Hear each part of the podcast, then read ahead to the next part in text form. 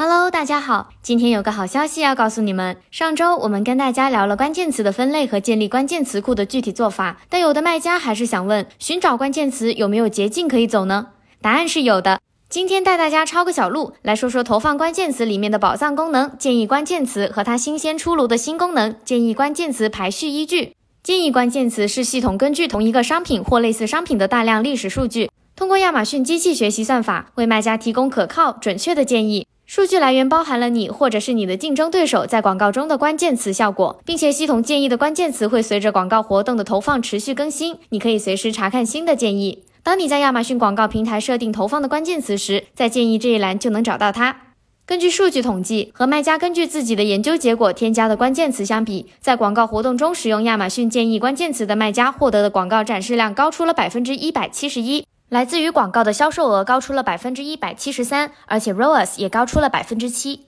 最近，这个宝藏功能还新上线了建议关键词排序依据，可以根据关键词历史上产生的点击次数和订单数量来排序建议的关键词，并根据建议关键词的过往表现参考指标来帮助你做出选择。除了能用排序依据找到并选择表现好的关键词以外，还有个小助手能帮助你做出判断，它就是展示量份额和展示量排名这两个指标。建议的关键词选单中添加的这两项指标，能让你了解某个关键词在这个账号下近期的表现，再选择是否投放全新的关键词，或是用调整竞价的方式来优化广告活动的表现。举个例子，如果你卖的是 A 品牌的防水运动鞋，就可以看到建议的关键词，比如 A 品牌运动鞋和防水运动鞋这些关键词的展示量份额和展示量排名。利用展示量份额可以看到选定的关键词，比如说防水运动鞋，通过广告获得的展示量占防水运动鞋这个关键词产生的所有展示量的百分比。而展示量排名可以看到近期防水运动鞋这个关键词的展示量份额和其他卖家在这个词上获得的展示量份额相比较得出的排名。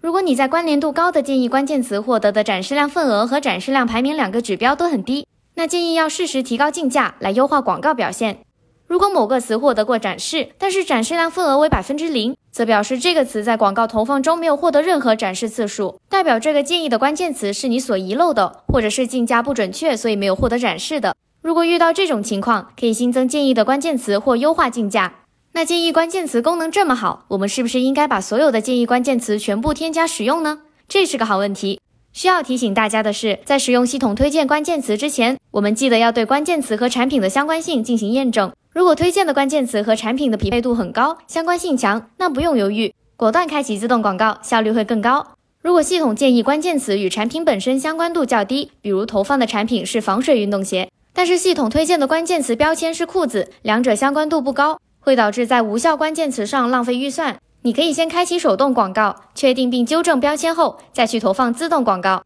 如果遇到系统建议关键词比较宽泛的情况，不要马上开启自动广告，要先去确定主推词，同时排除是否标题的最左侧出现了影响后台判断的大词，再做下一步行动。那么，以上就是本期的宝藏功能推荐。如果你还想获得更多广告资讯，或者是获得更多新产品、新功能的讲解，记得点赞或者在评论区扣“宝藏功能推荐”告诉我们。那么感谢大家的收听，我们下次再见。